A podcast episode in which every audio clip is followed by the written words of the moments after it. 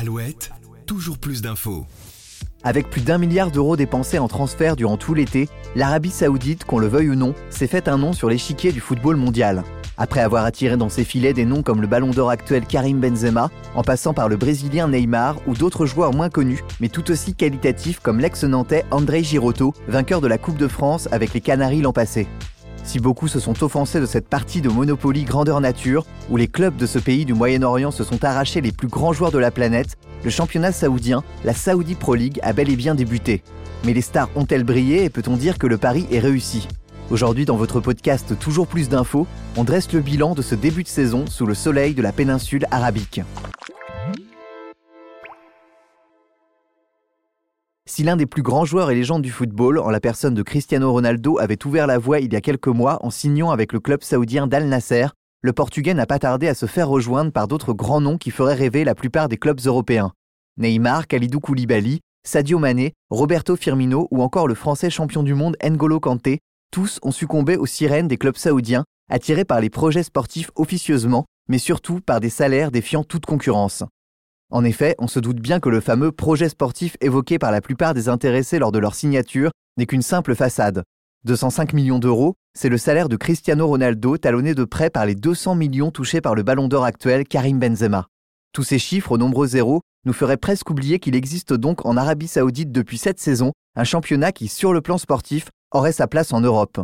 Car si les noms les plus clinquants ont déjà été cités, D'autres moins connus, mais tout aussi solides, ont eux aussi rejoint les rangs de la Saudi Pro League. Andrei Girotto, par exemple, le défenseur s'est engagé avec le club d'Altaoun et fait bonne figure, occupant actuellement la deuxième place du championnat.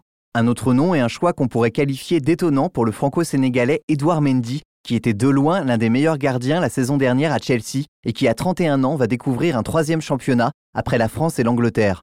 Le club d'Al-Ali a d'ailleurs dépensé 18,5 millions d'euros pour s'attacher ses services. Si le Racing Club de Lens s'est lui brillamment imposé il y a quelques jours face aux Gunners d'Arsenal, un joueur qui avait grandement participé à la qualification des 100 et or en Ligue des Champions la saison dernière manquait à l'appel. Il s'agit de Seko Fofana, arrivé cet été à Al Nasser pour 25 millions d'euros aux côtés du Croate Marcelo Brozovic. Le Portugais Ruben Neves, contrairement aux joueurs cités qui sont plutôt proches de la trentaine, est lui dans la fleur de l'âge. Formé à Porto, où il a découvert le haut niveau, le milieu de terrain évoluait à Wolverhampton depuis 6 ans. À seulement 26 ans, il vient de s'engager contre un gros chèque et de grosses ambitions.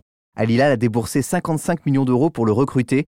Il retrouvera Riyad Mahrez qu'il avait croisé sur les pelouses de Première Ligue. Le vainqueur de la dernière Ligue des Champions avec Manchester City a prouvé lors de ses premières sorties avec Al Hilal qu'il en avait encore dans les jambes et qu'il pouvait continuer à faire danser les défenseurs adverses.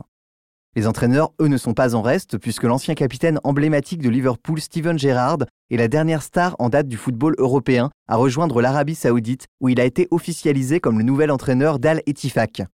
L'ancienne légende de Liverpool rejoint en Arabie Saoudite d'autres managers de renom, comme le portugais Nuno Espirito Santo, ancien coach de Tottenham, déjà sacré champion avec Al l'an passé, tandis que son compatriote Georges Jesus, ex-Benfica Lisbonne, est lui de retour à Al Hilal.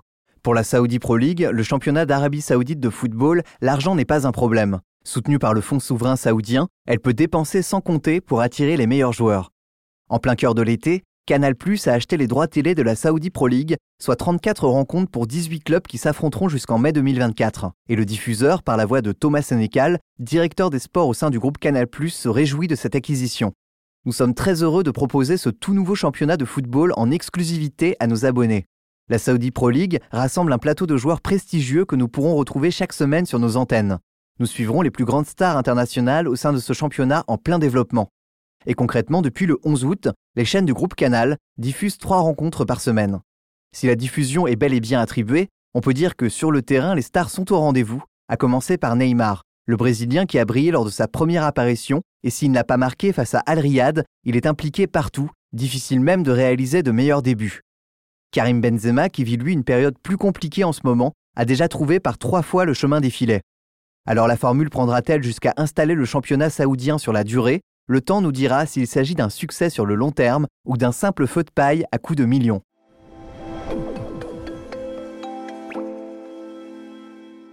Voici ce qu'on pouvait dire sur ce début de saison dans ce championnat de football saoudien qui a réussi à attirer une palanquée de stars internationales. Quant à moi, je vous retrouve demain pour un nouvel épisode de Toujours plus d'infos. À très vite. Toujours plus d'infos, le podcast de la rédaction d'Alouette qui va plus loin.